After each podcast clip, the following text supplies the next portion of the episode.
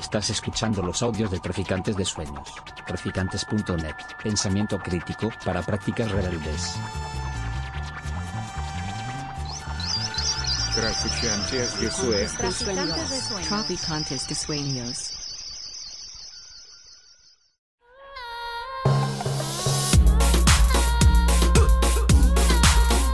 Nociones comunes.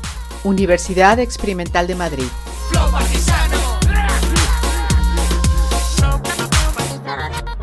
Toda la información en nuestro canal de Telegram Nociones Comunes o en nuestra web traficantes.net barra formación.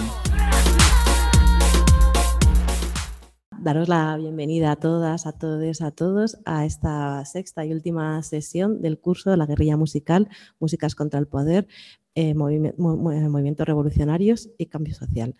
Para esta sesión que, hemos llamado la PUNC, Crisis Neoliberal y Revueltas Urbanas, contamos con nosotras, con, con Maricho Alonso, que, bueno, que es profesora y forma parte también de un proyecto que se llama Utrilse, que eh, bueno, un de activismo musical anarcopunk y que ella ya contará muchísimo más en detalle a lo largo de, la presentación. Así que nada, haremos como otras veces un ratito de presentación y luego debates, preguntas y demás. Así que muy, muy agradecidas de que compartas este, tu ratito con, con nosotras. Bueno, pues buenas tardes a todas. Y, bueno, bienvenidas a esta sesión del curso de nociones comunes. Voy a compartir pantalla. Antes lo hemos probado y funcionaba todo bien, así que esperemos que ahora también. Y si va todo bien, ahora deberíais estar viendo toda la, la presentación, ¿verdad? Sí. Vale. Estupendo. Pues como decía, buenas tardes y bienvenidas a esta última sesión del curso de nociones comunes que lleva por título eh, La PUN, Crisis Neoliberal y Revueltas Urbanas. Y antes de comenzar a trabajar este tema como tal, quería en primer lugar eh, disculparme por no poder estar presente hoy en Madrid porque bueno, este fin de curso ha sido muy caótico. Yo acabo de volver de Nueva York, de un congreso, de ahí he ido a Barcelona, acabo de llegar a mi casa después de un mes sin, pisarla. Entonces, eh, bueno, eh, espero que me disculpéis y, y, bueno, que alguien le haya venido bien el tema virtual por conciliación familiar. Otra cosa buena que he tenido es que mm, yo normalmente no me hubiese podido llevar a Madrid un montón de libros, entonces como estoy en casa, mm, pues estoy aquí rodeada y luego os voy a poder enseñar muchas referencias eh, bibliográficas. Y en, segundo lugar, eh, sentía la necesidad de presentarme y, hablar un poco de mí, porque bueno, estas últimas semanas he estado pensando en, cómo perfilar esta última sesión del curso ¿no? y cuáles serían vuestros intereses, vuestros perfiles de participación, eh, qué os podría interesar, pues tal vez haya entre vosotros alguien que sea súper friki del ámbito punk, igual hay otra persona que no tiene ni idea. Y, bueno, pues poder eh, ofreceros algo que, fuese novedoso para, todos. Entonces, em, bueno, la descripción de, la sesión estaba planteada de la siguiente manera. Eh, desde finales de los años 70 se abrió una crisis global que acabaría siendo gobernada por las nuevas lógicas neoliberales y la dictadura de los mercados financieros, el resultado en toda Europa fue el aumento del paro y una crisis social sin precedentes. El futuro parecía cancelado. No future. El lema punk se repetía y se repite como retrato de toda una época. Paro, drogas, exclusión y un mundo que se acaba. Nada volvería a ser igual tras la aparición del punk. En esta sesión nos meteremos de lleno en la historia de la música punk y su contexto social. Y en este sentido, pues me parecía también muy difícil comenzar a hacer esta sesión sin explicar también mi propio contexto. Y esto es algo que igual el año pasado no hice en el curso y este año me, apetecía, porque se me hacía muy difícil llevar a cabo la sesión sin, explicarme también, ¿no? Entonces, bueno, también quería decir que podría haber tantas sesiones diferentes de este mismo texto como punkis haya en el planeta y que bueno, esta, esta, va a ser mi visión de cómo me ha, atravesado a mí en este momento y son unas pinceladas para que luego cada cual pues coja la información que le interese y investigue un, un poco más. Aquí os he puesto unas fotos mías para que veáis un poco pues eh, mis 11 años, luego mi adolescencia punky y bueno, esta foto me la saqué el, el año pasado. Em, soy investigadora y profe en una universidad pública en el Departamento de Historia del Arte y Musicología y al mismo tiempo pues llevo siendo punk toda la vida.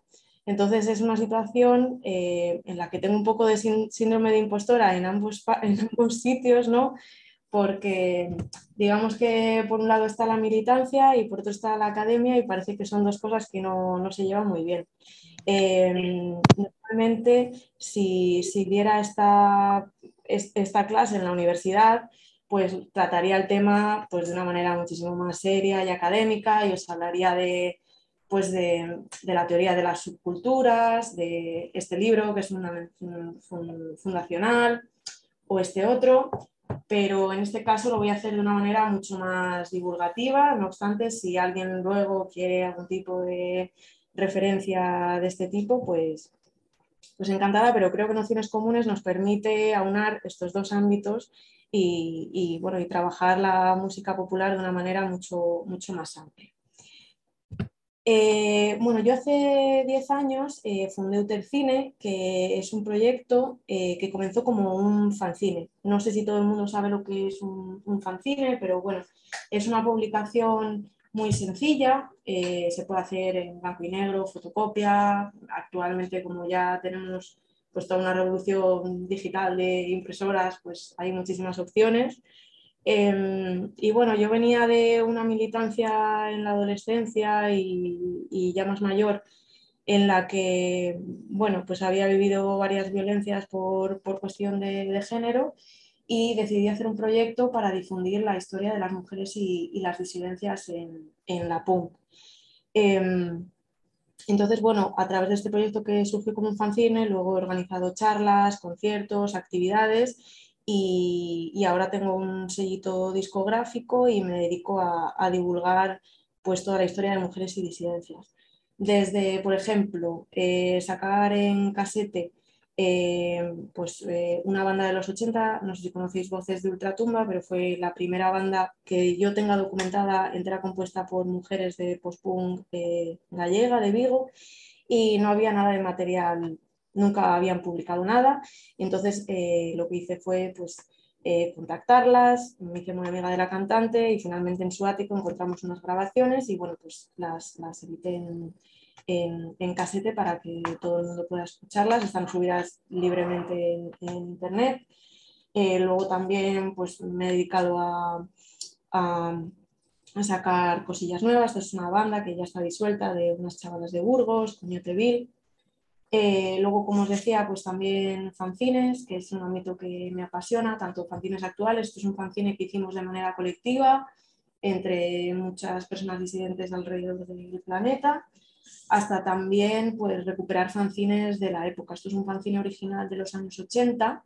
Eh, las dos chicas que veis en pantalla, que son Elena a la izquierda y Nieves a la derecha, eh, formaron una banda que se llamaba Chute de Esperma, que al principio estaba compuesta entera por mujeres, luego pasó Luis a, tocar la batería. Y antes de hacer esa banda eran un grupito de, amigas y, y, bueno, hicieron este fanzine que apareció entre las carpetas de, Nieves, de la cantante. Y bueno, pues eh, en un formato original era una joya. Entonces, bueno, pues lo que hice fue escanearlo y, sacarlo en una versión en todo color porque bueno, pues el fanzine se había perdido desde las fotocopias de, los años 80. Eh, luego también he sacado algún librito, como por ejemplo este, que es de Laura Sagaz, si os interesa el Riot Girl, que es un movimiento punk feminista de los años 90 que surgió en Olimpia, luego se extendió por DC y otros sitios estadounidenses. Em, bueno, pues esta autora eh, bueno, hizo este trabajo final de máster y luego lo llevamos a formato divulgativo y cuenta la recepción en Madrid de, bueno, ella habla sobre el Riot Girl, lo lo conceptualiza como una forma de activismo, de arte y activismo, y luego habla de bandas de Madrid, pues como por ejemplo Wake Up Candela o, La Sodio, y de cómo pues, eh, ha pervivido este legado. Eh, también he sacado pues, algún librito, este por ejemplo lo hice yo, y son mujeres punkis para colorear, eh, para que cualquiera pueda acercarse a, a su historia y conocer datos biográficos.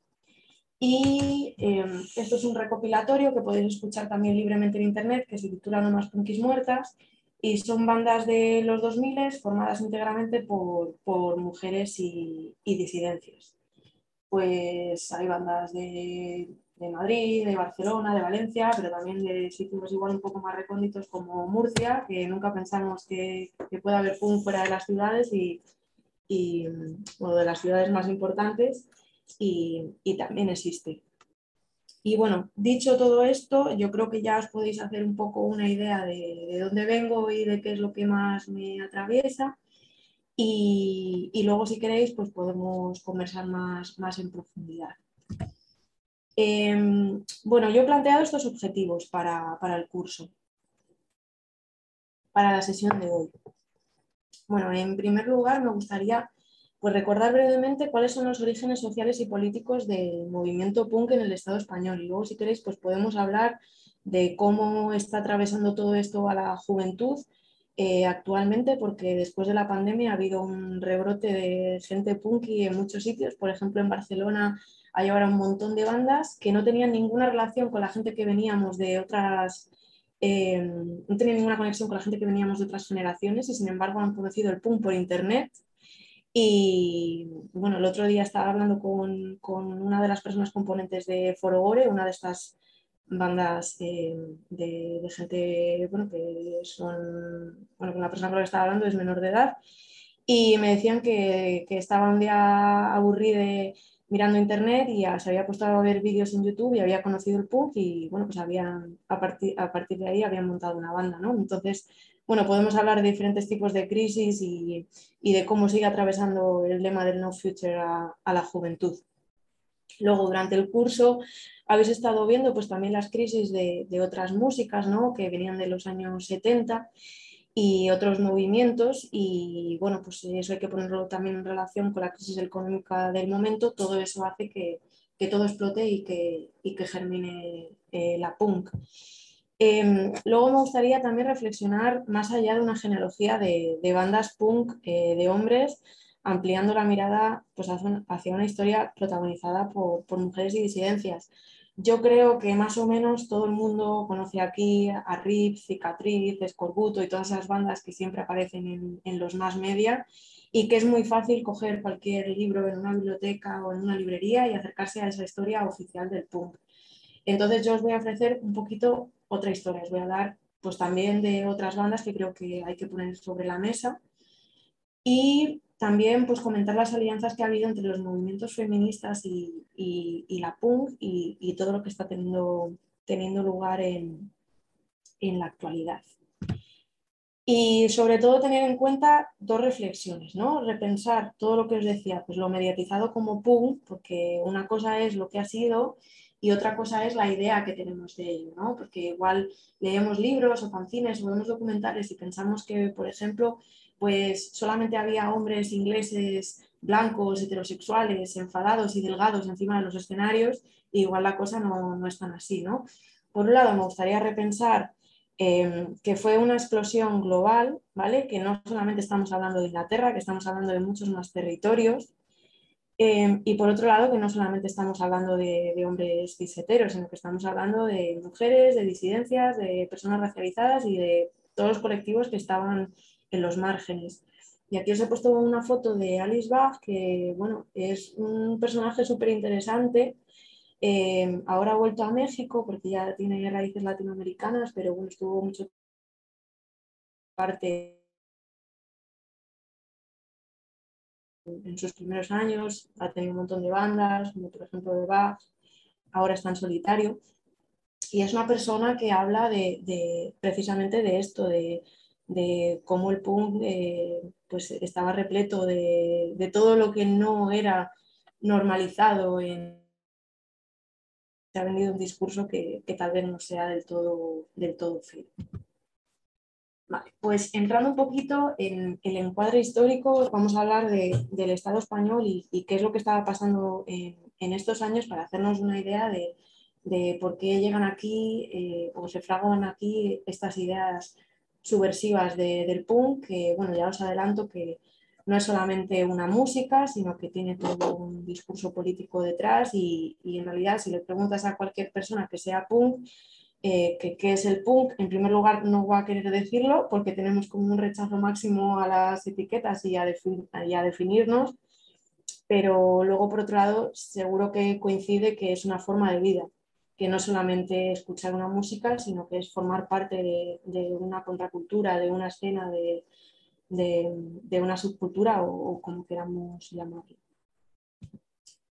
Bueno, entonces, eh, seguro que conocéis el nodo, que era el noticiario franquista que teníamos durante el régimen, y me parecía importante eh, poneros ahora un fragmento de, bueno, del inicio de, un nodo de 1975 para que podamos comparar un poco el sonido, luego os voy a poner otro vídeo mítico y podamos ver cómo en poquísimos años eh, cambia la banda sonora de, la España del momento. Entonces esto es simplemente para que os quedéis un poco a nivel iconográfico y sonoro con lo que era la España del, del 75.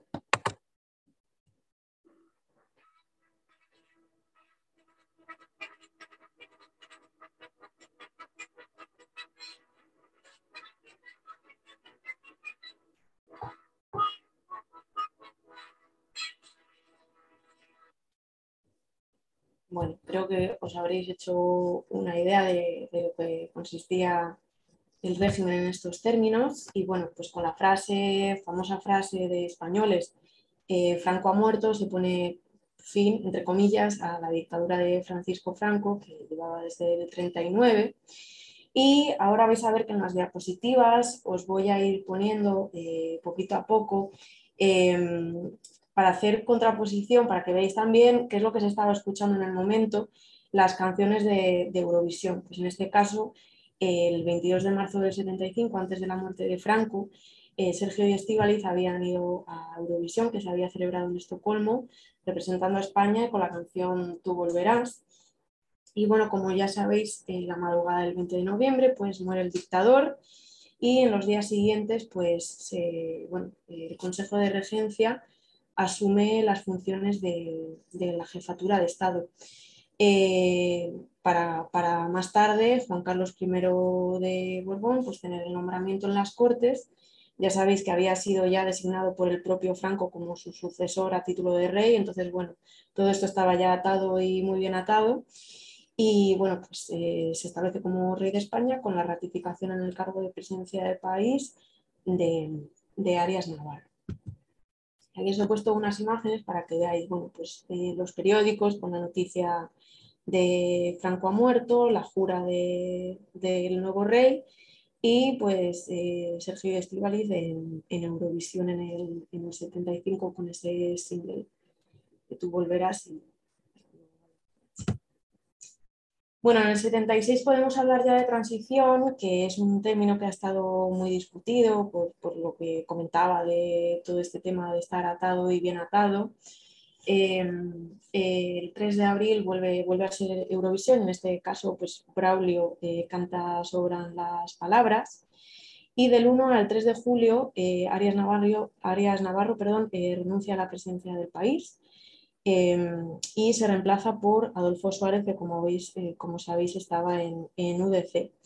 Y he querido recalcar eh, estas palabras, bueno, recitó en público unos versos de, Antonio Machado que reflejan un poco la situación por la que estaba pasando el país. Y dice así, está el hoy abierto al mañana, mañana al infinito, hombres de España, ni el pasado ha muerto, ni está el mañana en el ayer escrito. Y el 12 de noviembre, ya a finales de año, comienza la primera huelga general eh, desde el fin de, la dictadura. Aquí abajo podéis ver toda la multitud que, en esa primera huelga se agolpa y bueno, pues también la portada de Adiós dictadura, adiós, la oposición democrática desconfía, a ver si fija el referéndum y el símbolo de, de Braulio. En el 77, eh, que como sabéis es un año muy importante, me, imagino que, sabéis, siempre se considera como el año fundacional del PUN, sobre todo en Inglaterra, pues en España eh, estábamos viviendo una situación bastante convulsa, que hay muchísima represión policial en las calles, se comienza a pedir eh, la amnistía política para todos los casos de, presos y la actividad del grupo armado ETA. El 7 de mayo eh, se celebra Eurovisión en Londres y bueno, la representación española les enseñan a cantar eh, Miki. Y del 8 al 15 de mayo eh, bueno, pues existe una convocatoria que se llama la Semana Pro Amnistía, que fueron pues, una serie de movilizaciones populares en, en Euskal Herria para lo que os decía, para toda la proclamación de amnistía de, presos políticos. La represión es tan grande que se salda con el asesinato de, siete personas y muchas más heridas. Más tarde, el 15 de junio, eh, son las elecciones generales de España, del primer régimen democrático, convocadas por Adolfo Suárez en el Real Decreto del 77, y participa un 78,83%. Con todos estos datos podéis ir imaginando eh, cómo era la situación pues, para toda la juventud que se enfrentaba pues, a una nueva etapa, a unos cambios que todavía no estaban muy, muy definidos. Como veis en este, en, este titular, pues la libertad está en tu mano, esto era un lema, pues, invitando a votar. Y bueno, pues eh, un poco la contraposición de lo que se estaba exportando un poco de la idea de España y lo que estaba pasando eh, de, todo el proceso de, urnas. ¿Cuál es el panorama estatal? A partir del 78 hasta el 80. Yo lo definiría, pues como, como define eh, la entrada del texto de la sesión, el no future, ¿no? El, sin futuro para la juventud. Hay muchísimo desempleo, marginalidad y, droga. Eh, por otro lado, o sea, teníamos bueno, pues un, un, bagaje ya de crisis económica pues con, con la guerra del petróleo del, del, 73 y, por ejemplo, la revolución de Irán, ¿no? que, que, hicieron que cerrasen muchísimas fábricas y que aumentó el paro. Por ejemplo, eh, yo soy de Bilbao y, bueno, eh, nací ya en, en, 1990, pero bueno, eh, con, con, una situación de, de paro generalizado y, y pues, pues, eso muy, muy grave. Por otro lado, la represión política en, zonas, por ejemplo, como la vasca, pues, pues era muy, tensa, con, detenciones constantes, movilizaciones y, atentados. Y por otro lado, que me imagino que lo hayáis dado, pues con todo el tema del movimiento hippie, em, tras la experimentación del cannabis y del LSD, pues se, dan, se dan paso otras drogas eh, más duras, pues de vía parenteral, por ejemplo, como es la heroína que se introduce masivamente y que bueno, pues está discutida como una herramienta de anulación sistemática por parte del Estado. No sé si conocéis que bueno, pues la policía, la propia policía fue la que introdujo la heroína en, los grupos armados, eh, pues porque la heroína hace, vamos, destruye totalmente a quien la consume. Eh, podéis consultar, que aquí nos lo he puesto, eh, un anuncio publicitario que hizo Josu del grupo vasco Escorbuto, eh, que bueno, la verdad es que es muy chocante las imágenes y, todo lo que cuenta sobre, sobre esta, esta adicción. Em, luego también os he querido recalcar eh, el surgimiento de programas musicales que bueno, ya venían de antes, como por ejemplo Dinamita de Rafael Artibolo, Domino de Gonzalo Garrido, y que yo creo que eh, representan como ese aperturismo al mismo tiempo que había eh, en el Estado español, como esa necesidad de experimentar, de no solamente de punk, sino de pop, de avant-garde, de movida madrileña, movida viguesa, ¿no? Estábamos, teníamos una explosión ahí de, muchísimo rollo eh, musical. Y bueno, Televisión Española fue, la verdad, una, cadena que, se le ocurrió bastante en este sentido. Y aquí os he querido poner algunos programas musicales en la España de los años 80. Bueno, desde el 77 estuvo Programa con Francisco Soriano. Eh, luego eh, Carlos Tena, eh, que hizo muchísima labor en este país por toda la cultura, con el famoso programa Caja de Ritmos, que no sé si conocéis, pero si, os apetece, en YouTube hay colgadas actuaciones famosas. Es un programa que básicamente era actuaciones en, falso directo. Entonces hay bastantes bandas que, sabiendo de este playback, pues eh, se divertían y lo pasaban muy bien en, el, plató. Eh, pues, por ejemplo, se me ocurre OXPO, que era una banda madrileña, o Parálisis Permanente también, fueron y podéis ver pues, cómo montan un poco el espectáculo porque no están tocando realmente. Y creo que hay alguno de estos vídeos en, YouTube por si, por si lo, queréis eh, echar un vistazo. Luego, pues la, la, magnífica Paloma Chamorro con la Edad de Oro, súper interesante el docu que han hecho recientemente sobre ella, así también lo podéis visualizar. Y luego, aunque no era propiamente un programa musical, seguro que, que, os suena La Bola de Cristal, porque bueno, fue un programa que si bien tenía contenido infantil, pues también tenía actuaciones, apariciones musicales y bueno, la propia Alaska eh, pues estaba de presentadora y yo creo que marcó toda la banda sonora de, em, de estas nuevas generaciones, ¿no? Y, bueno, me, me parecía importante también reseñarlo. Hay muchísimos programas musicales en esta época, de hecho, eh, ahora mismo no me acuerdo de la persona que hizo la tesis, pero bueno, hay una tesis doctoral sobre programas de los años 80 y, hay bastante escrito sobre el tema si, a alguien le, interesa en, concreto. Bueno, y aquí os pongo, pues, eh, por un lado, todo el tema que estaba pasando pues, con los atentados de ETA y, y toda la repercusión mediática y por otro lado tenéis una manifestación con gente joven, que lo que reclaman son locales. Entonces estaban reclamando un espacio pues, pues para ellas mismas. Eh, y entonces en esa época eh, yo creo que, que, había mucha confrontación. ¿no? La gente joven quería hacer cosas nuevas y quería tener espacios y no tenía esos espacios. ¿no? Entonces eso también va a hacer que esa gente joven se eche a la calle y, se eche a los locales de ensayo y, y bueno, empiece a fraguar todo, todo un nuevo movimiento. Bueno, por otro lado, eh, la banda sonora del momento, a nivel así más mainstream, eh, pues eh, Eurovisión, tanto en París, Jerusalén o en La Haya, pues tenemos Bailemos un vals de José Vélez, su canción de Betty Misiego o, Queda, o Quédate esta noche de Tiro Limpio. Y por otro lado, ¿qué estaba sonando en los números uno? Si vamos a los números uno de la época, pues suena Marisol, Maritrini, Paloma San Basilio, Rocío Jurado, Víctor Manuel, José Luis Perales, Tequila, Ana Belén, Triana, Miguel Ríos. Y ojo que hay algunas de estas bandas que fueron caldo de cultivo para, las generaciones punkis, porque, por ejemplo, Cuarto Rage, que es una banda muy famosa de Zaragoza, em, pues entre sus filas estaba eh, Pilar, y Pilar, estuve hace poco con ella entrevistándola en Zaragoza y me enseñaba fotos eh, bueno, de ella adolescente en, su habitación eh, con un, con póster de tequila detrás. De hecho, llegó a crear hasta el club de fans de Zaragoza. Y bueno, son bandas que así rockerillas, con un estilo, pues, eh, vamos a decir así como macarrilla del momento, pues eh, estaban abriendo ya nuevos sonidos y nuevas formas de ser y de estar. Y bueno, toda la puncarrada que vino después, pues también surgió un poco, un poco de esto.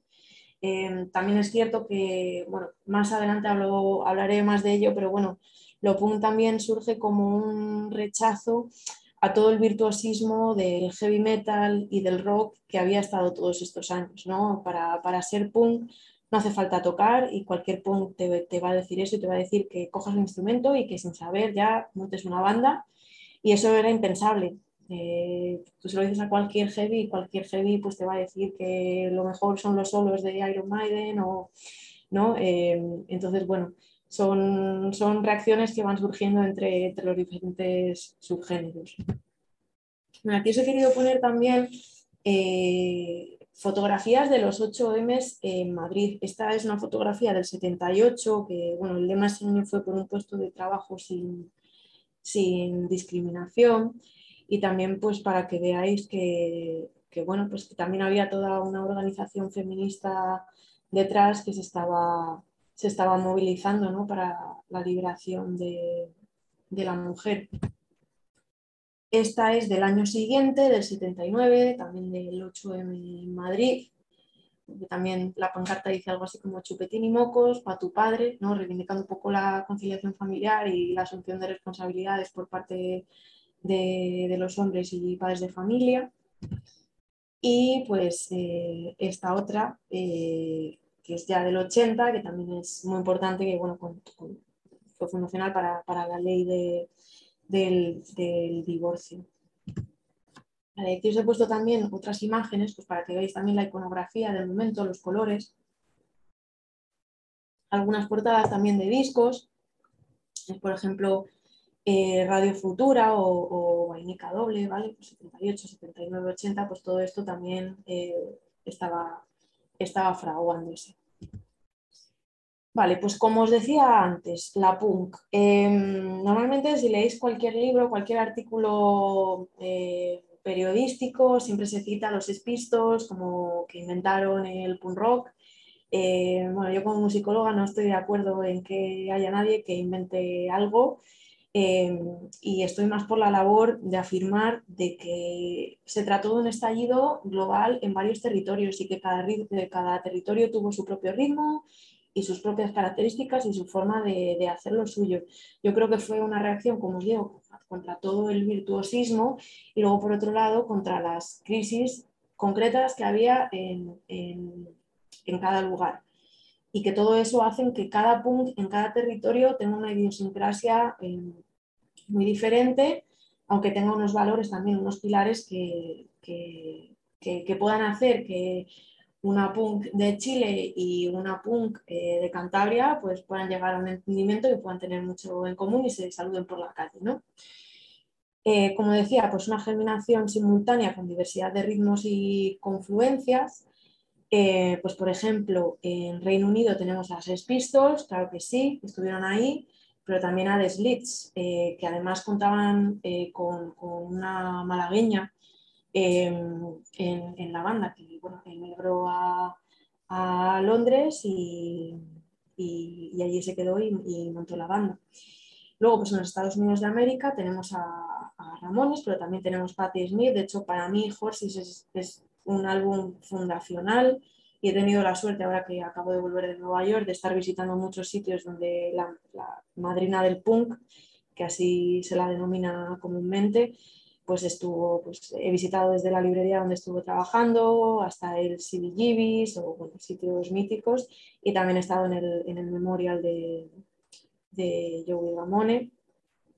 luego también en Latinoamérica tenemos a los Saicos, que yo creo que sí que está bastante consolidado últimamente, que, bueno, que con su archiconocido tema, Emuler, em, pues estaban haciendo ya algo parecido al punk, eh, ¿no? con toda esa aceleración ya de ritmos del rock, y luego también pues, pues Celeste y la generación. Y en el Estado español pues tenemos a Escorbuto, que, es como eh, lo más conocido, ¿no? Eh, a cualquier persona que conozca pues le va a sonar, pero también tenemos bandas tan importantes como Las Brujas, que en el 79 montaron una banda eh, completa al, bueno, 100% por, por mujeres en, Madrid y actuaron en, en Rocola, por poner un ejemplo. Y aquí os he puesto pues, pues algunas fotos. a la izquierda tenéis a The Slits, y luego Sex Pistols, Ramones, eh, Patti Smith, también un poco para que vayáis viendo un poco pues las pintas y los modos de vestir y las formas de expresarse de, este, esta nueva contracultura. Y luego pues los Icos, este, la generación y, abajo ahí tenéis un, dibujo que hizo la propia Marta Bruja de, la banda. No se conserva ninguna fotografía, así que por eso os he puesto la, la ilustración. Y luego, pues, eh, por otro lado, eh, los Scoreboot. Bueno, en el 81, ilustrando con la canción de Scorbuto que decía ¿Dónde está el porvenir? Pues eh, lo podríamos caracterizar como el terejazo.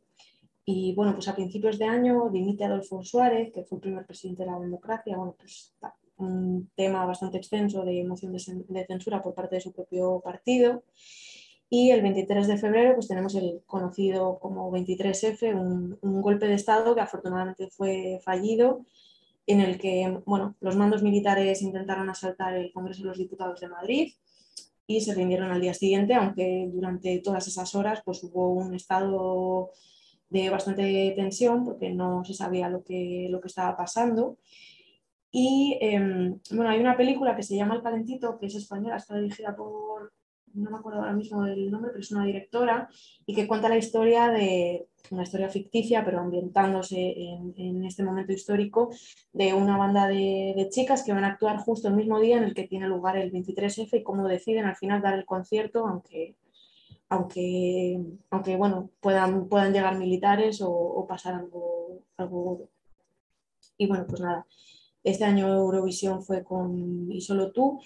¿Y qué podemos decir? Pues que seguía habiendo un recrudecimiento de la represión, había detenciones arbitrarias, aumento de robos y atracos, el servicio eh, militar era obligatorio y bueno, pues ante todo este panorama em, comenzaron, comenzaron a, proliferar las radios libres, las contracultura, la contracultura. Eh, bueno, tened en cuenta que también había mucha gente que, que viajaba a Londres pues por ejemplo, para abortar. Yo he entrevistado a un montón de mujeres que fueron a Londres para abortar y se volvieron con un montón de discos y luego se hicieron punkis. Eh, o también mucha gente que, iba a Londres por, pues, pues, de viaje y se traía esas, eh, esos vinilos nuevos que hasta aquí no llegaban y luego pues los escuchaba su hermano o su hermana y, bueno, era algo que, que, se hacía mucho en el momento.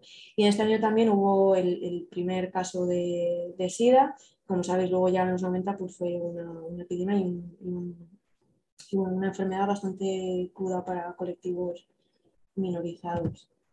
Bueno, y aquí pues una imagen del famoso tejerazo con una pintada debajo de donde está el, porvenir con de, bueno, esa canción de, de Escorbuto. En el 82, bueno, pues eh, tenemos a Naranjito y la victoria socialista del nuevo presidente, eh, y, el lema Vota PSOE mm, por el cambio, que luego os pondré una imagen, os voy a poner unas imágenes con, cierta similitud. Em, destacable que bueno, del 13 de junio al 11 de junio fue la Copa Mundial de FIFA España del 82, del Campeonato Mundial de, de, Fútbol Masculino, hubo un estrepitoso fracaso de la selección española pero que fue un gran acontecimiento en el que se pusieron muchísimos medios y infraestructura, ¿no? pues con toda la actualización de, de, de transportes y de inversión. Sin embargo, no estábamos invirtiendo en, en, el propio país o, en la propia juventud o en las demandas feministas del momento. Y el 28 de octubre pues, eh, están estas elecciones generales legislativas con la mayoría del PSOE y bueno, pues Felipe González en ese momento consigue 202 escaños de los 350. En ese momento ya definitivamente UDC ya se hunde y bueno, pues Alianza Popular se proclama como, partido opositor. Y en la siguiente diapositiva os he puesto estas dos imágenes. Por un lado, eh, esa campaña publicitaria de, por el cambio Vota al PSOE y por otro lado pues a, Naranjito, que es todo ya un icono momento. En el 83, bueno, pues con el famoso que te pego leche, em, bueno, pues podemos hablar ya de, todo el tema de las, de las autonomías, ¿vale? Eh, que se estaban fraguando en este momento. Eh, bueno, pues la Comunidad de Madrid, el 1 de marzo, el 2 de marzo pues Castilla y León y así sucesivamente, no se ha puesto ninguna más.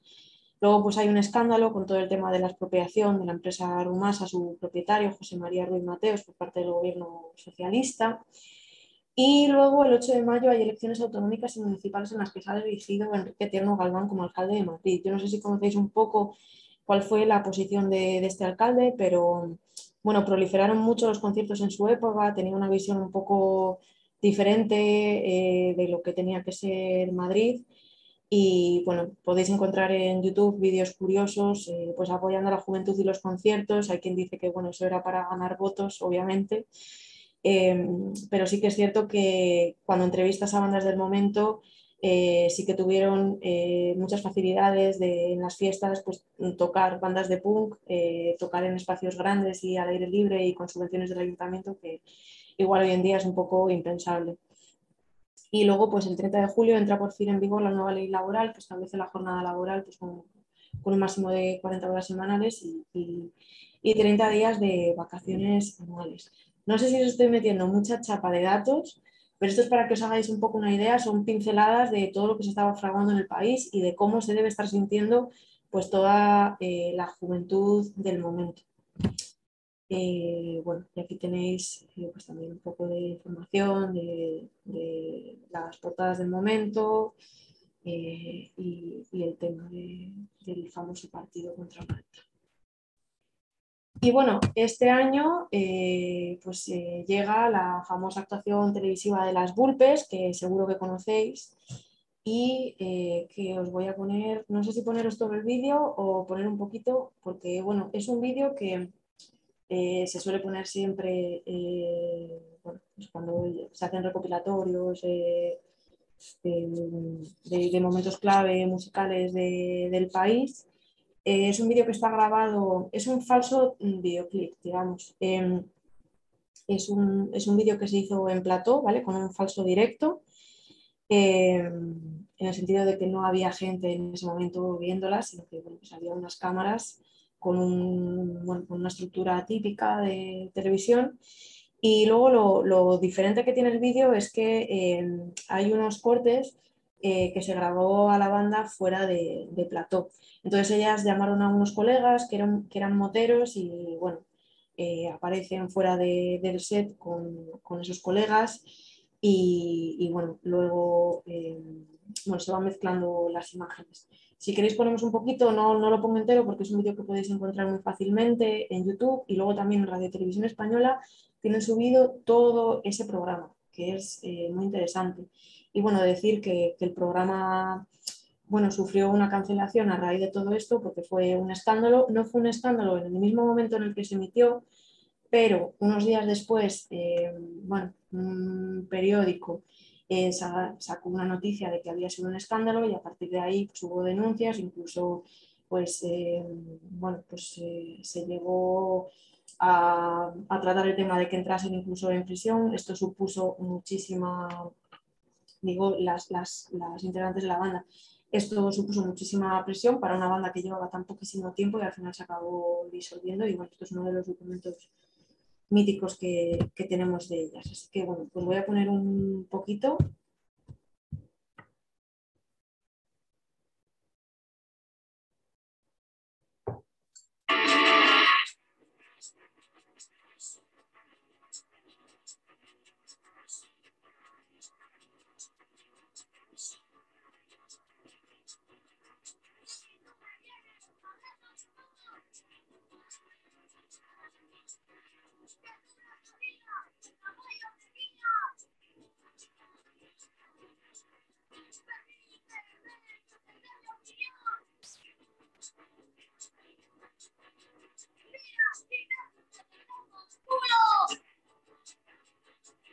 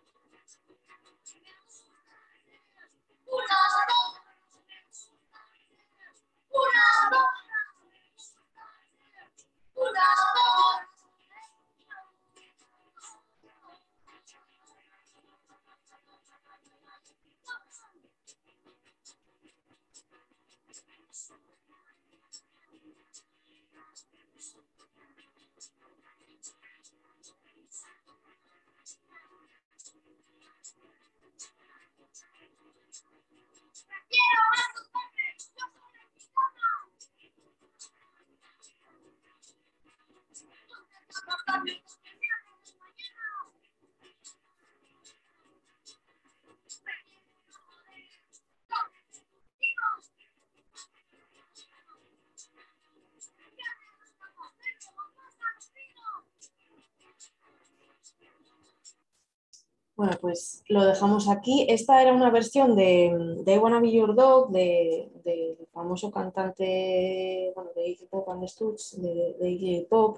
Entonces ellas decidieron hacer una, una, versión y decir que, bueno, que les gustaba hacer unas zorras y, y como habéis podido ver, pues, pues la letra en el momento, eh, pues eh, con toda esa moral... Eh, franquista que, venía heredada, pues, eh, pues, pues, trajo convulsión. Aunque bueno, hoy en día eh, sigue causando la, misma. Yo creo que es uno de los temas que más se han reversionado, porque en sí misma ya es una versión. y bueno, hay muchísimas bandas que, la siguen tocando. Y bueno, habéis visto pues lo que os decía, los vídeos incrustados de los moteros, decir que al final eh, las motos entran como a un sitio del set, que eso no está muy bien hilado a nivel fílmico, pero el sitio al que entran es la báscula, que bueno, era un sitio muy mítico en el, País Vasco, donde se fraguó todo, todo el movimiento. Y aquí se he puesto, eh, pues eh, en este caso, una foto del 8M sevillano del 83 con esta pancarta en mi cuerpo, eh, no hay Vaticano que, que meta mano, pues para que veáis cómo todas estas reivindicaciones feministas también estaban bueno, que estaban a la orden del día también en el movimiento punk y que tanto punkis como no punkis pues estaban reivindicando eh, lo mismo.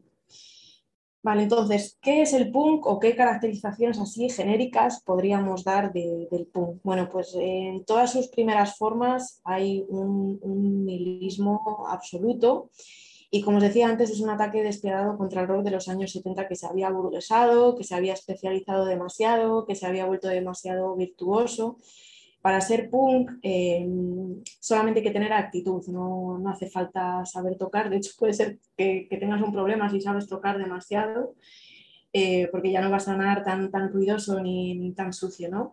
Y bueno, eh, te da un sentido a la vida diferente, es una actitud, es una rebelión y es una salida de la realidad. Si la realidad es una mierda, pues vamos a tener actitud y luego supone pues una ruptura total en todos los sentidos, tanto con, con, la moda, es el hacer tú misma tu ropa, ¿no? Y como una necesidad de, de creación individual, pues hacer tus propios discos, hacer tus propios fanzines, hacer tu, tu propia ropa, hacerlo todo tú, ¿no?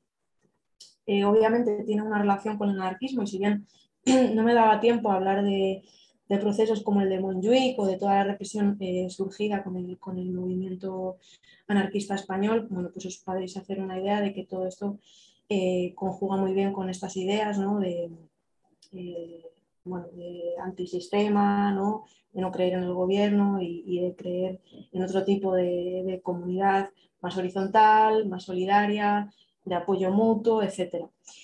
Y bueno, se formula como un antídoto, un antídoto perdón, contra la opresión. No hay que dar explicaciones. En este primer momento fundacional era todo un no eh, se trata de romper con todo lo establecido y lo que es políticamente correcto e incomodar eh, todo lo posible a través de la ofensa. Estoy hablando de, estos años iniciáticos, porque obviamente ser punk hoy en día no es lo mismo que ser punk en, en, estos años y nadie, nadie se va a asustar porque vayas por la calle con una cresta, ¿no? Todas estas cosas se han ido reformulando. Pero en general sí que queda como el regustillo de atentar contra la moral, el buen gusto y la tradición. Eh, Laura Way, que es una investigadora inglesa, que bueno, ahora os enseñaré un libro eh, que escribió, eh, propone cuatro valores PUM que yo creo que son como una síntesis para que os podáis hacer una idea de lo que es. Por un lado, su versión, lo que os decía, ir en contra del sistema, em, crear comunidad anarquista, tener tus propios valores disidentes. Por otro lado, lo que, lo que en inglés se dice do it yourself y se se acorta diciendo DIY, que en castellano podemos traducir como hazlo tú misma. Eh, luego también este término ha evolucionado hacia hagámoslo juntos, ¿no? no solamente con un sentido individual de hacer tú tus propios fanzines, sino también hacerlo con, con amigues. Em, y ese sentido, pues em, podríamos hablar de reciclaje, no sé cómo decirlo, bricolaje eh, en castellano, ¿no?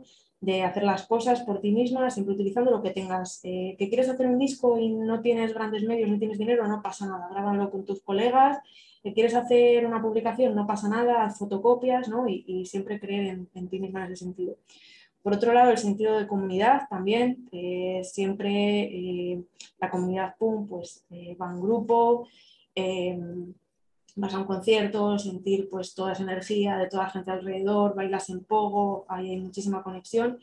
Y por otro lado, la, conciencia política. Y ahí se puede ligar con muchísimos movimientos, no solamente pues, el anarquismo, pero sino también pues, el ecologismo, el veganismo, bueno, mm, por supuesto, en contra de la homofobia, cualquier tipo de, fobia y, y demás. Em, Aquí os he puesto unas fotos de alguna banda eh, iniciática, eh, como por ejemplo esta de Cuarto Reich de Barcelona, para que veáis un poco pues, pues las pintas. Estos son también parálisis permanente con una por la izquierda. Y esta es una foto reciente que ha sido tomada en, Madrid, Jesús, por un, fotógrafo que está haciendo un, proyecto para, visibilizar toda, toda, la escena. Y bueno, podéis ver que las pintas eh, pues, eh, siguen siendo las mismas y que el movimiento pues, pues sigue teniendo adeptas. Em, en Utercine yo suelo hacer entrevistas a bandas nuevas que empiezan y aquí os he puesto pues, eh, pues algunas pues para que podáis ver que las fotos podrían haber sido tomadas perfectamente en, estos años. Eh, por ejemplo, arriba tenéis a, Torrac de Zaragoza, abajo Coñoteville eh, de Burgos y aquí dos bandas actuales de, la escena de Barcelona que, está teniendo un auge queer increíble como son Forogore arriba o, o Polvo de Hadas.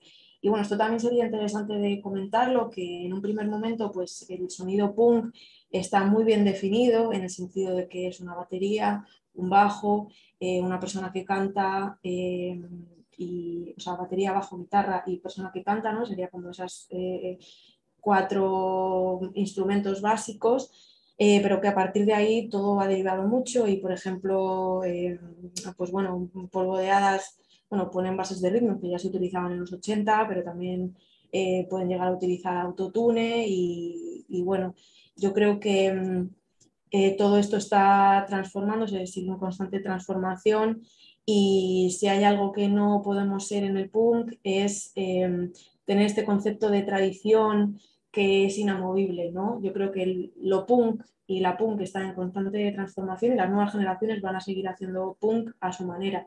También es interesante ver cómo a esta gente joven le sigue atravesando, ¿no? cómo hemos ido desencadenando otra crisis y otra crisis y cómo todo está tan mal que al final el lema del No Future eh, sigue, vigente. Y bueno, ya para finalizar, eh, quería daros algunas recomendaciones.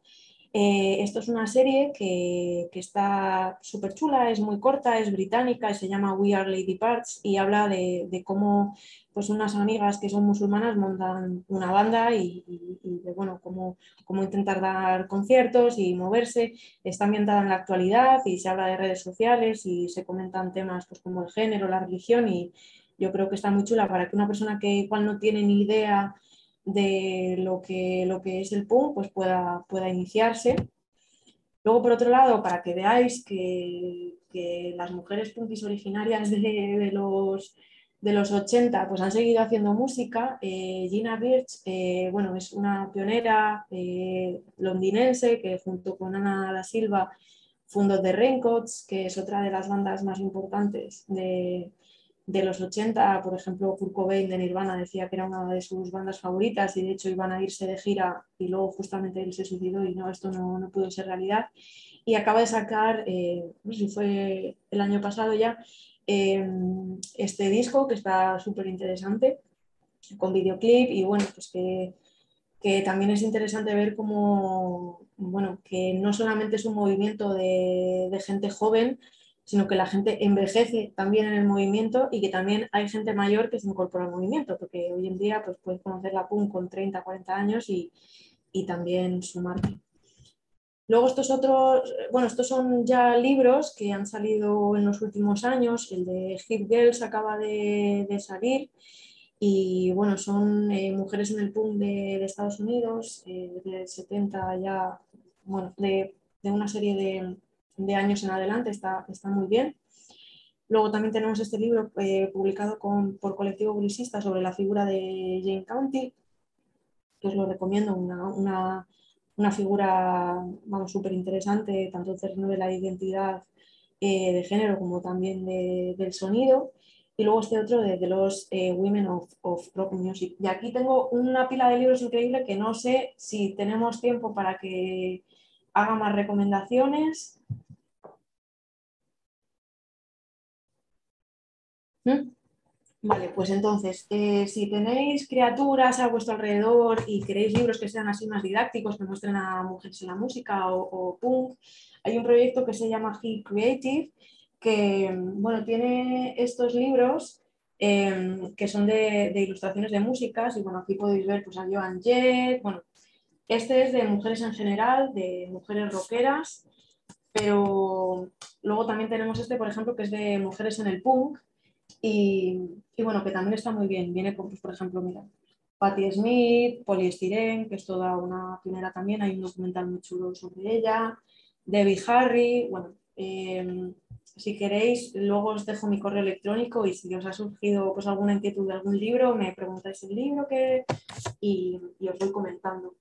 Eh, también tenemos libros así en el, terreno estatal, por ejemplo, este se llama Ferreña San Rock and Roll, y hizo, hizo una amiga, Laura, con ilustraciones, eh, lo hicieron Laura e Iria, Iria se encargó de los textos y Laura se encargó de, de las ilustraciones ella lo que ha hecho ha sido recuperar toda la historia de la historia, perdón, toda la historia de, la música en Galicia eh, y, ha hablado, por supuesto, también de mujeres que formaron parte de la historia del punk. Por ejemplo, está Spilly de Desvirgators, que fue eh, una banda formada en, Vigo. Luego también aparece Chus bueno, aparece Ángeles Lago, Chus de Voces de Ultratumba, es, es un libro que está muy chulo. Luego, si os gusta más el punk rock así rollo estadounidense, hay una banda de los 90 que a mí me encanta que es Against Me y su autora publicó este libro que seguro que lo tienen en, Traficantes de Sueños y lo podéis conseguir, que bueno, em, eh, bueno pues eh, ella declaró en, una entrevista que hizo para la Rolling Stone eh,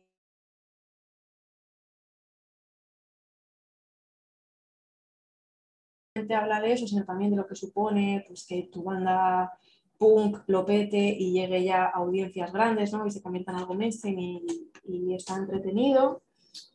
Eh, luego este libro es también de, una autora, eh, bueno, es de Linda Lamar, que es el alter ego de, de Belén Lamar, que fue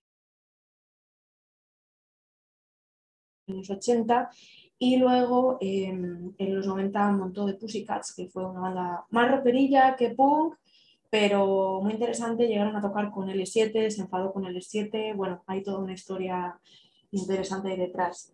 Si os interesa más leer eh, lo que viene siendo pues, eh, pues literatura, eh, novela, pues yo recomiendo Bye Bye Blondie de Virginie Despentes, em, bueno, que tiene esta edición en castellano y bueno, es la historia de, una punquita en, en Francia y está en un psiquiátrico y le van pasando cosas y es un poco eh, su vida. Es una autora que ha estado muy atravesada por la punk y que bueno, en cualquier libro eh, o en cualquier charla que la vayáis a ver, yo lo estuve viendo hace poco en Barcelona con Irán Chubarela y Lucía Lindmayer, eh, vais a ver que, es muy punk en todos los sentidos.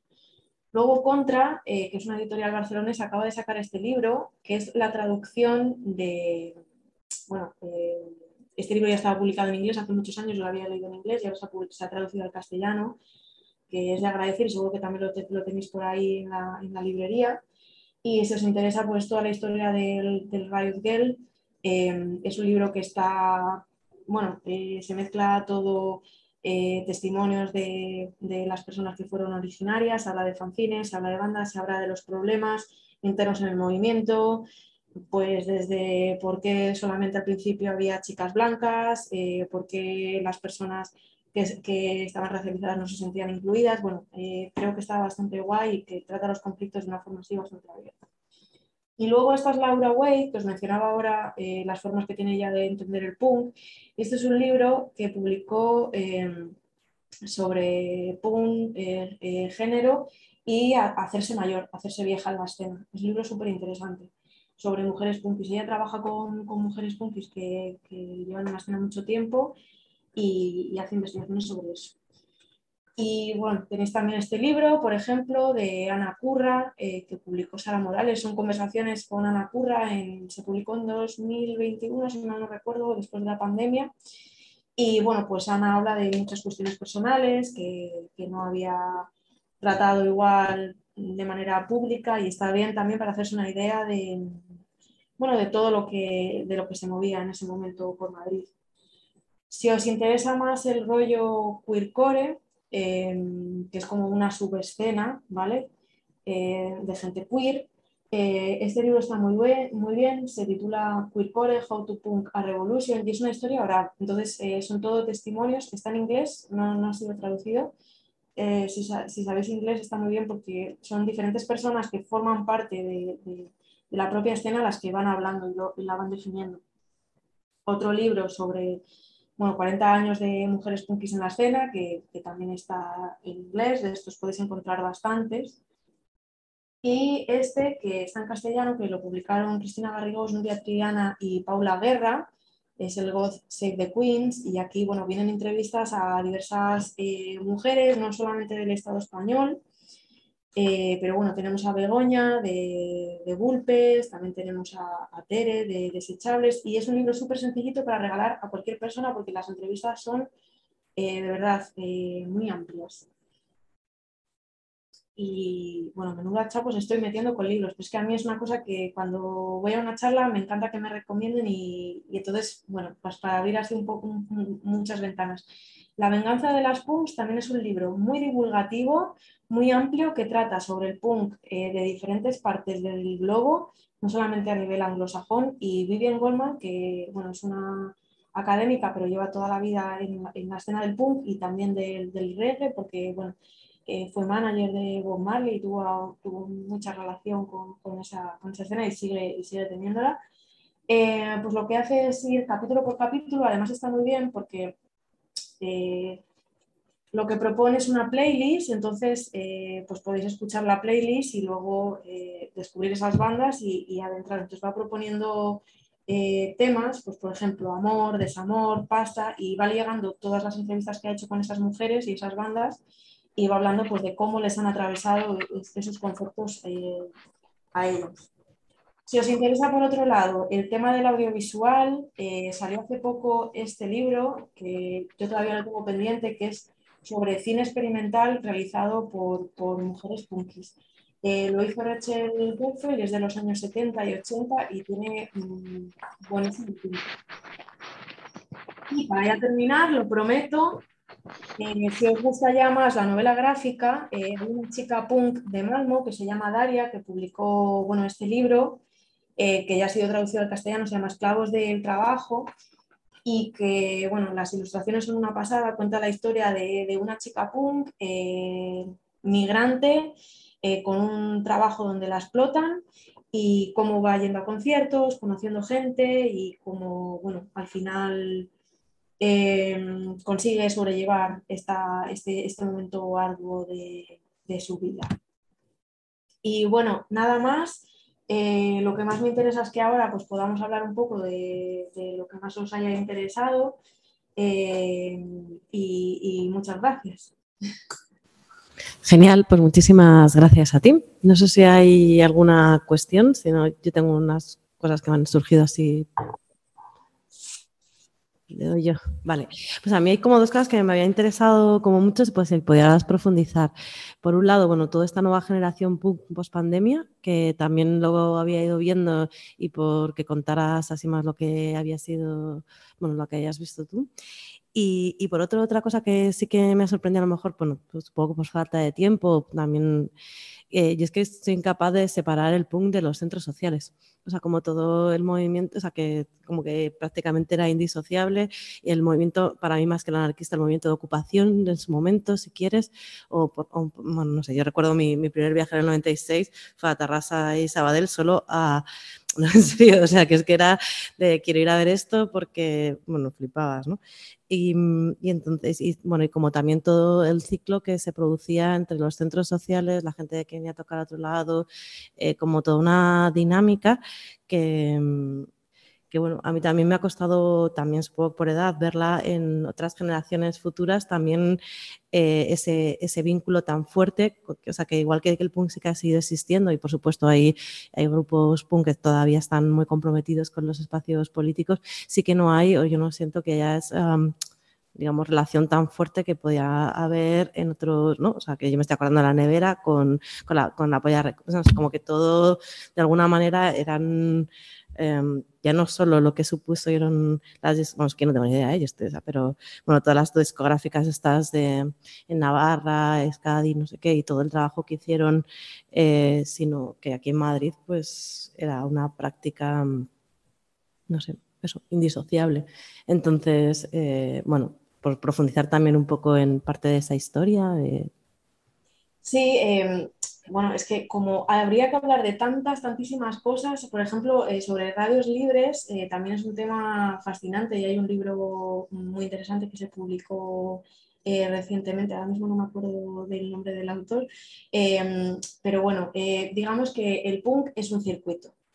Entonces, todo está conectado y todo conecta con la idea de la autogestión, del hacerlo tú mismo, ¿no? Entonces, si tienes una banda, pues te sacas tu propio sello o te saca el sello de tu colega y luego vas a tocar pues, a sitios que son afines a ti. ¿Y cuáles son los sitios que son afines a ti? Pues los centros sociales o las ocupas.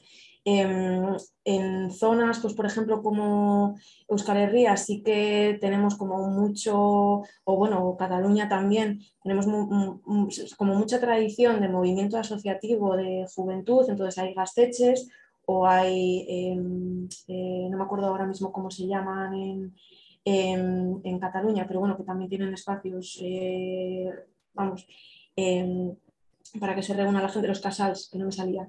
Eh, los casals, pero luego, aparte de esto, pues digamos que hay espacios que, se utilizan específicamente para, el movimiento PUM, tanto como vivienda o como solamente eh, de manera exclusiva para, para, centro social. Un centro social es un espacio que normalmente suele tener un horario de apertura, pues con una biblioteca, es donde se hacen cafetas, que es un término muy de, centro social, pues para ir a escuchar música, tomarte algo, conocer gente, hacer talleres de serigrafía y sobre todo pues ver conciertos de punk. Entonces, em, sí que es cierto que hay muchas bandas que han sido muy fieles eh, al propio circuito punk que solamente tocan en Ocupas y que se han hecho giras por Europa únicamente tocando en Ocupas. Y luego, digamos que esto yo creo que con el paso de los años ha cambiado bastante y ahora lo que nos está ocurriendo y es que ha habido una desarticulación bastante importante y grave de, todo este circuito que había. Y esto con la pandemia, o sea, antes de la pandemia tú tenías una banda y te ibas a tocar y sabías que si te ibas a tocar a Barcelona te ibas a la Astilla, tal, no sé qué, luego... Y ahora, pues por ejemplo, la Astilla está desalojada, hay muchísimos espacios que han desaparecido y ahora está por ver, pues con todas las nuevas leyes antiocupación, lo que, lo que va a pasar con esto. Pero sí, los centros sociales y la ocupación, eh, eh, como os decía, pues eh, es que el punk no puede estar aislado del anarquismo. Para mí el anarquismo es ocupación, es, es veganismo, es todo eso. Los centros sociales además son un sitio donde encontrarte con la gente, ¿no? Eh, intercambiar discos, eh, no sé, yo pues a muchísimas amigas las he conocido allí y, son un espacio fundacional. Ahora mismo no sé cómo estáis en Madrid, porque sé que la casica estaba en, en peligro de desalojo y, y, estos días además estuve también viendo pues, que se estaban desarticulando espacios y sin duda es preocupante porque, por ejemplo, yo los últimos años los estuve viviendo en Galicia y Galicia se quedó totalmente huérfana de, centros sociales. Entonces, si no hay espacios donde coincidir con gente, tampoco hay espacios donde seguir haciendo circular esa autogestión. ¿no? Entonces, em, en Barcelona, por ejemplo, ha sido increíble y ya salto a la siguiente pregunta que me decías. Todo el tema de las nuevas generaciones, porque lo han descubierto por redes sociales, pero se han, se han, se han acercado a estos espacios y bueno, yo tengo mucha vinculación con Barcelona y voy a menudo Em, y nos hemos juntado gente pues, que tenemos 30 y muchos con, con gente que es menor de edad y, y bueno, están, están, surgiendo sinergias muy chulas y, al final, pues yo creo que el desencanto es el mismo, ¿no? De una juventud que no se siente representada por el, por el, por el poder político, que quiere hacer cosas diferentes. Luego está el tema del género, que la verdad es increíble cómo las nuevas generaciones lo, lo han vivido pues de las, las imágenes que os he puesto aquí, eh, pues en el grupo de arriba creo que todas las personas son no binarias y en el de abajo pues hay también personas trans. Eh, entonces, bueno, es algo que ya viene incorporado de serie que yo en mi generación eh, pues no, me lo pudiese, no me lo podría haber imaginado. Y por ejemplo, la persona que fue mi mejor amiga en la adolescencia transicionó con más de 30 años, ¿no? Entonces creo que está muy guay que las nuevas generaciones estén haciendo suyo el movimiento. También hace poco se publicó un, artículo que hablaba de nuevos sonidos en PUM, del autotune y se vio gordísima por, Facebook sobre todo, que Facebook es un lugar de señoros, eh, pues porque todos decían que eso no era punk.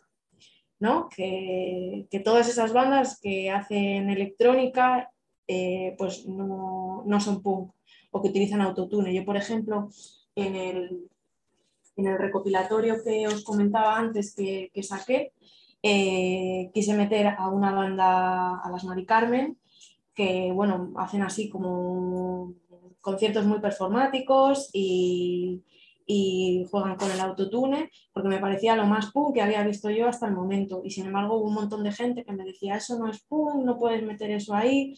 Bueno, creo que hay todavía como un montón de gente reaccionaria y a mí es una cosa que la verdad me preocupa bastante del movimiento punk, porque el movimiento punk yo creo que la esencia es romper con, con, todo lo establecido y si te dicen que algo es punk, hacer justo lo contrario. Y está muy claro que en los años 70 o 80, pues hacer vamos, tirarte una guitarra distorsionada en el escenario, pues era súper punk, pero es que hoy en día no haces nada con eso en un escenario. Entonces, igual el autotune te da muchas más herramientas que, cualquier instrumento eléctrico como un bajo o una guitarra.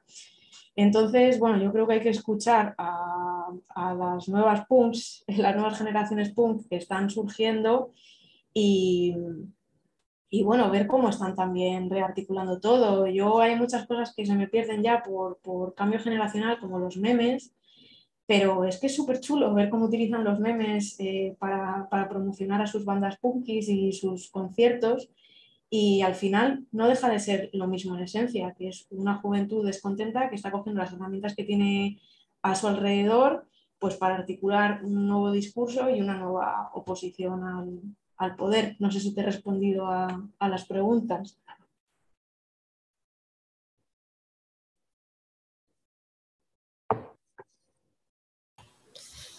Espera, hay otra pregunta para ti. Hola.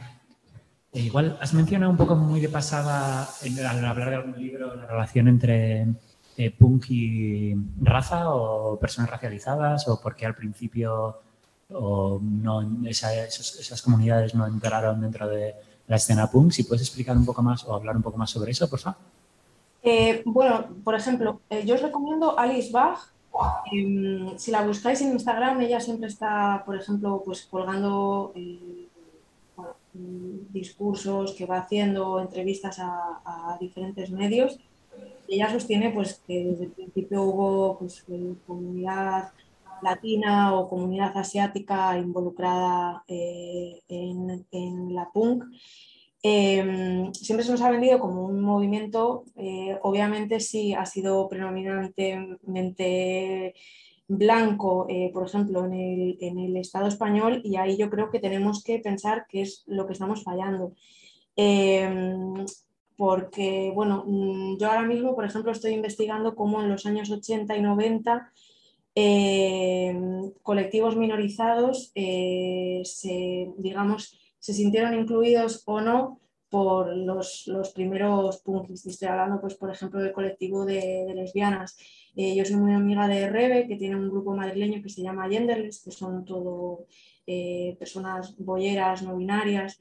y bueno, hablábamos de, cómo a partir de los años 90 sí que parece haber bastantes bolleras en el movimiento, pero antes no tenemos rastro y yo, por ejemplo, de todas las mujeres que he entrevistado eran, eran cis heterosexuales. Entonces, bueno, mm, yo creo que son interrogantes que cabe plantearse.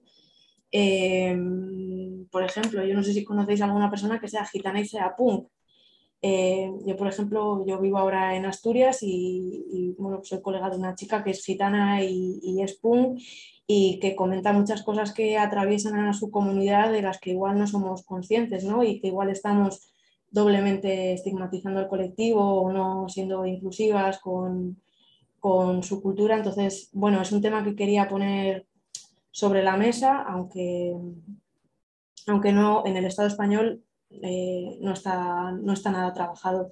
Sí que en otros sitios que han tenido pues igual mayor flujo de inmigración pues, eh, eh, en otros años germinales, pues como por ejemplo Alice Bach, pues es la referencia que, os puedo dar ahora mismo. Bueno, y por ejemplo en el libro este que os comentaba de, de Sara Marcus, de Las chicas al frente, pues relata cómo en los primeros, las, las Riot Girls fueron unas chicas que se juntaron eh, para hacer música, pero también pues para eh, hacer clubs, por llamarlo de alguna manera, donde contar las violencias que habían sufrido, pues intrafamiliares y, realmente hacer redes de, de soporte entre chicas. Y el libro está muy interesante, yo ahora que me lo he releído después de unos años, eh, porque pone sobre la mesa estas cuestiones y, relata discusiones que hubo dentro del Riot Girl, como pues eh, hubo un momento en el que hubo varias eh, chicas em, pues racializadas que fueron a las reuniones y que dijeron que es que a ellas lo de ser mujer y ser racializada era una cosa que venía en pack, ¿no? Y que igual los problemas que tenían ellas como chicas blancas no eran los mismos que, que tenían ellas, ¿no? Como chicas negras.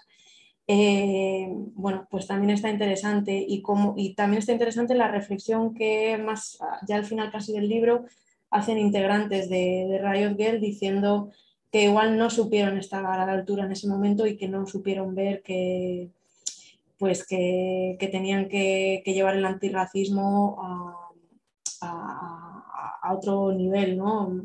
comunitario.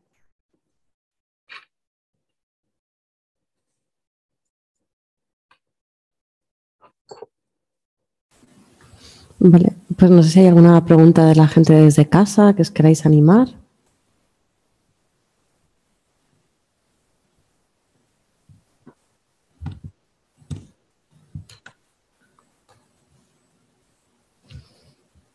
Mm. No tiene mucha pinta. ah, mira, aquí. Buenas. Em, bueno, quería comentar primero que, al igual que otros libros sobre música que se han hecho documentales, hay un documental sobre el libro de Queercore, que está en YouTube además, y eh, en YouTube suelen tener subtítulos, así que igual es, fácil de ver. Pero quería sacar eh, el tema de eh, la apropiación de las derechas del ah. sentimiento punk, ya sea Soto y Bars, ya sea las declaraciones de John Lydon, ya sea Johnny, Roth, eh, Johnny Ramón, que siempre se declaró republicano, pues pensamientos sobre eso. Bueno, menudo tema. Eh, bueno, por otro lado, ya que mencionas lo del, documental de Queercore, que mira, no, sabía que se había subido a la red, Em, pues genial que, se pueda ver y seguramente poner subtítulos. También tenéis un documental que, hicieron unas colegas eh, que estaban en Madrid que se llama Sin tu permiso, que lo hicieron ya hace unos cuantos años y está subido también eh, libremente para poder verlo y que trata sobre la escena punjar con el, en el Estado español y se ven hablando muchas compañeras sobre, sobre diferentes temas. A ver, a nivel personal, ¿qué te puedo decir yo de John Lydon y Johnny Rotten? Pues bueno, pues que esos virajes extraños que han hecho estos señoros de cierta edad, pues no, sabría qué decirte. Yo además hace unos años tuve que currar, porque yo he currado muchos años en, producción musical y tuve que, currar con, la banda actual de John Lydon y también me llevé un desencanto bastante grande Em, pero bueno, yo no le haría más caso del que se merece, que es ninguno. Creo que es gente que tiene una idea mm, muy equivocada de lo que es el punk y de lo que debiera ser el punk y que hay que escuchar a la gente nueva que trae ideas frescas y que se mantiene con una coherencia. Yo creo que está claro que estos personajes no tienen una, un camino de coherencia digamos, ¿no? Y bueno, luego los Pistols, pues también habría que hablar mucho, ¿no? De, la figura de, de, Malcolm McLaren y de todo el tema de, hasta qué punto aquello era mainstream o era, o era revolucionario, ¿no? Es, es complicado, pero bueno, sí. ¿eh? Ah, vale, perdón, que se, se colaba algo por el micro. Pero bueno, sí, el tema del neoliberalismo está ahí y no deja de, ser curioso. Yo hay veces que, abro internet y me pasan noticias de pues que, están haciendo sobre el estado actual del mundo, cosas así. La verdad, yo intento no darle, no hacerle caso y, tratar de pues de, fijarme en otras personas, como por ejemplo Alice Bach, que, que dicen... A ver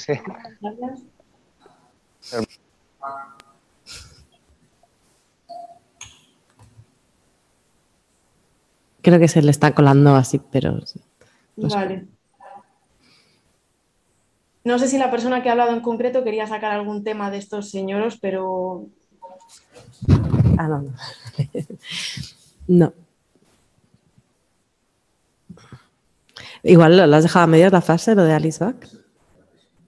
Ah, no, eh, ah, la persona que ha entrado yo entiendo que ha sido sin querer y la persona que ha preguntado eh, no quería, o sea que no quieres completar nada más, ¿no? O sí, o es que igual por si acaso le quieres preguntar algo más específico. No, o sea, es que a mí me parece interesante, pues eso, como te metes en internet y te dicen que eh, Vox es el nuevo punk y yo lo relaciono mucho con las políticas libertarias estadounidenses esta idea, o sea, que son más cercanas al anarcocapitalismo, y esta idea de libertad absoluta, romper con todo, eh, se considera que ahora el feminismo es mainstream, entonces hay que luchar contra eso y eso es super punk. Yo, yo no haría caso, ya, ya sea qué noticia, ahora, ahora que has dicho eso de Vox es el nuevo punk, yo creo que son eh, periodistas que buscan acaparar atención mediática y que hacen cualquier tipo de clickbait eh, facilongo para que mm, pulsemos en la noticia y, y leamos eh, cuatro tonterías. Pero bueno, yo creo que el PUN desde el principio ha tenido una línea muy marcada con el anarquismo y que toda la gente que, mm, que hacía PUM sin una conciencia política se le, ha, se le ha caído luego... uy, perdón, que se cuela y me, me desconcentro, se cuela el audio y me desconcentro. Que, que luego se, le, se, les ha caído la, la careta. Eh, ni Vox es el nuevo punk, ni todos estos señores tienen nada interesante que decir y nada de anarcocapitalismo, ni neoliberalismo, ni nada. Vamos, es mi opinión. Gracias.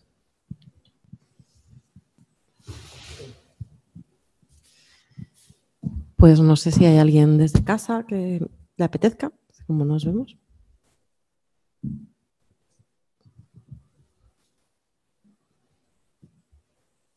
Si no, em, si a alguien le interesa, bueno, que os dejen la petición de libros o de lo que sea y, yo contesto después o si hay algún tema en concreto que, que les haya interesado.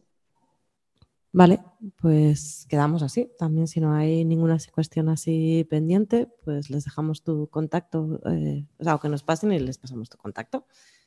Y así cerramos. Pues, pues aquí nos quedamos. Muchísimas gracias, Marichu, por haber compartido con nosotras este rato y a quienes habéis estado por, bueno, a todas, a todos por, por, por asistir a esta sesión. Así que nos seguimos viendo. Un abrazo. Muchas gracias. Chao. Chao.